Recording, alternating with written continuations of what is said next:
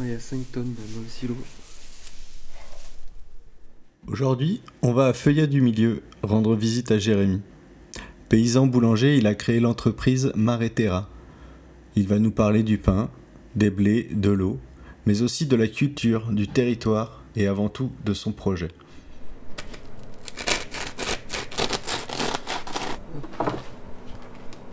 Petite baguette.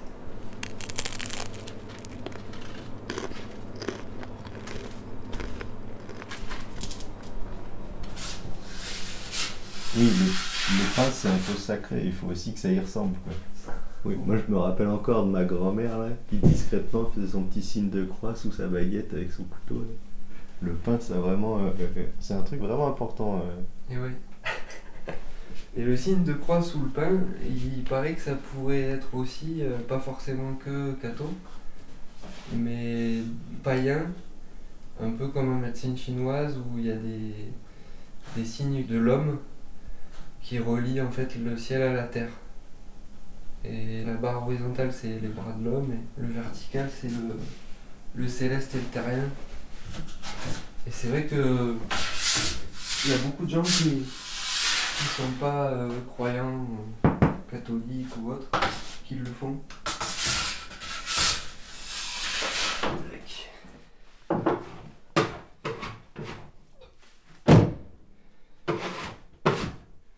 Et du coup, tu as commencé il y a longtemps En fait, j'ai fait mon premier pain avec des paysans boulangers en 2014. Ici, là, je suis installé depuis 2021. Euh, février. Alors avant, j'étais cotisant solidaire, petit paysan. En 2020, j'ai fait trois légumes. Et le temps de trouver des terres, et dans le conflant, euh, c'était un peu compliqué de trouver des terres. Ça, c'est même très compliqué. Et il y a plein de couches. Il y a la couche culturelle, je pense, la couche euh, t'es pas d'ici. Euh, la couche euh, de la PAC qui pervertit euh, l'esprit des, du monde paysan en fait. Plus j'ai de terre, plus j'ai d'argent. Et donc concurrence directe avec les éleveurs. donc bon, pas de place pour moi, donc je reprends des friches dans la plaine. Et avec des mini rendements. Mais je continue quand même de chercher des terres ici parce que. Parce que euh, les mini rendements ça fait que mon coût de production au kilo de pain il est énorme. Et, Eh oui. et je suis pas sûr d'y arriver en fait à continuer quoi. Et en fait j'ai pu m'installer aussi parce que j'ai rencontré un, un paysan boulanger, bah, le premier des PO là, euh, qui est installé à N et qui reprend des friches aussi sur les terres d'Emmaüs de Poignest. Et un autre avec qui il travaillait déjà en entraide euh, qui reprend des friches aussi, parce que bon, quand on veut s'installer, qu'on n'est pas du coin, en gros, ouais. Oui. les friches, euh, il y, a- y a un peu de place, même si c'est quand même difficile d'avoir des fermages. euh, Souvent, on a des, des commodas, c'est-à-dire des prêts à titre gratuit, et Euh, c'est c'est la partie plainte. Et mais c'est la réalité. Et une fois qu'on a bien défriché, bien nettoyé, ben, des fois les propriétaires reprennent, on n'a aucune sécurité foncière.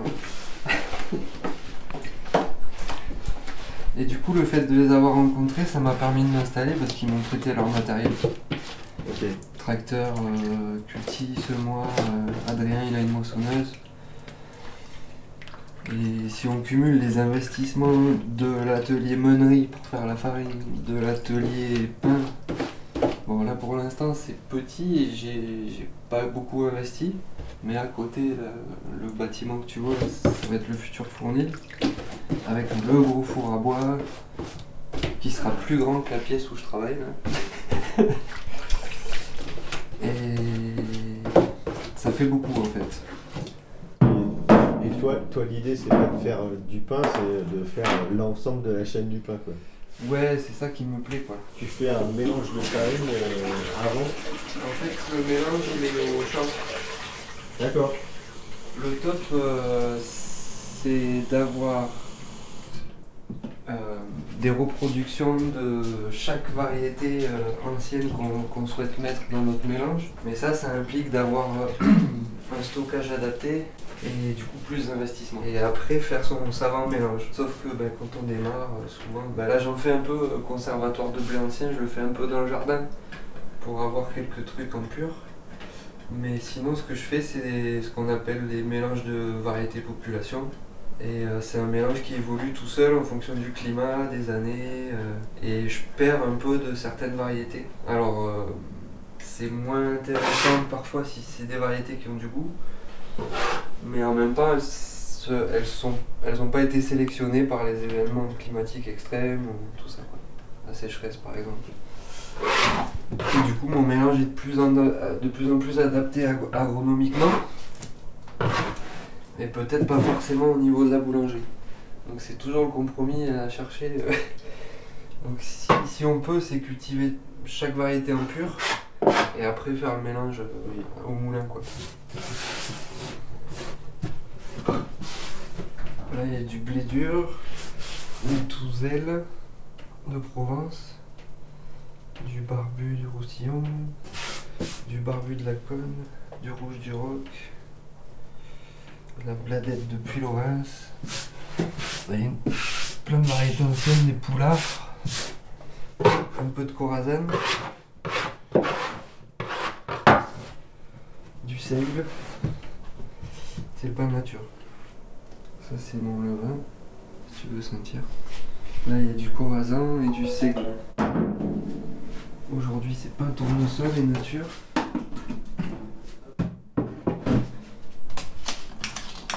Et il est 9h20. Mais les variétés anciennes, elles n'aiment pas trop les pétrins mécaniques. C'est pour ça qu'on a fait des blés modernes avec des gluten modernes pour industrialiser le processus, quoi. Oui, une farine qui résiste à la violence du pétrin. C'est ça, ouais. Oui, et du coup, tu expérimentes euh, beaucoup ou tu suis un peu euh, des trucs euh, eh ben, qui fonctionnent? J'avais un bon truc qui fonctionnait, une routine, après ces six mois chez des paysans boulangers. Et puis au démarrage, l'année dernière, j'ai voulu tester plein de trucs, mais avec les commandes, c'était du test avec vente derrière. Il y a eu pas mal de ratés. Donc j'ai arrêté, je me suis dit, bon, je reviens à ce que je sais faire. Et notamment la pousse longue et lente, donc sans frigo, jusqu'à 20h à température ambiante avec un ensemencement de levain de 0,5%. Et des fois c'était même trop fermenté, donc beaucoup de goût, beaucoup de croûte, euh, super conservation, mais plat. Et la gestion de l'arrêt du pointage était un peu compliquée vu que ça fermente tout seul pendant 20 heures. Quoi. Et donc j'ai arrêté, mais je vais essayer de, reprendre avec des conditions dans le nouveau fournil où les écarts de température seront plus stables. parce que ça peut simplifier un peu la vie aussi euh, au niveau du rythme de travail, pétrir un peu la veille en fermentation longue et lente. Et le seigle, lui, déborde vite, alors je pense que je le ferai plus euh, comme ça. Mais euh, moi j'aimais bien, mais au niveau gustatif et tout, c'était vraiment chouette mais un peu trop plat esthétiquement. Euh, en fait, c'est ce qui prime, j'ai l'impression, chez les clients. Je les ai jamais vus aussi levés en fait. C'est passage au frigo. Ils ont eu 5 heures de pointage à température ambiante, 2 heures d'après et 26 euh, heures au frigo. J'avais un peu peur, ça fait longtemps que je fais ça, mais ça marche.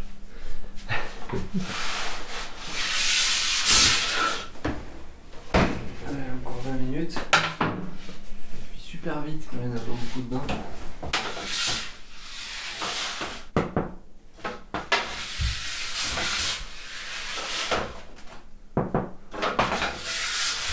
Encore un chouïa.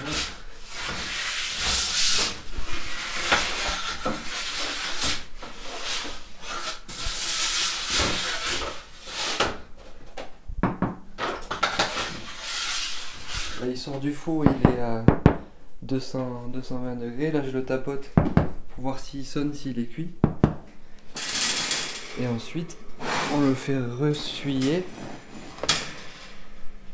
Il va se refroidir il va craqueler, il va chanter.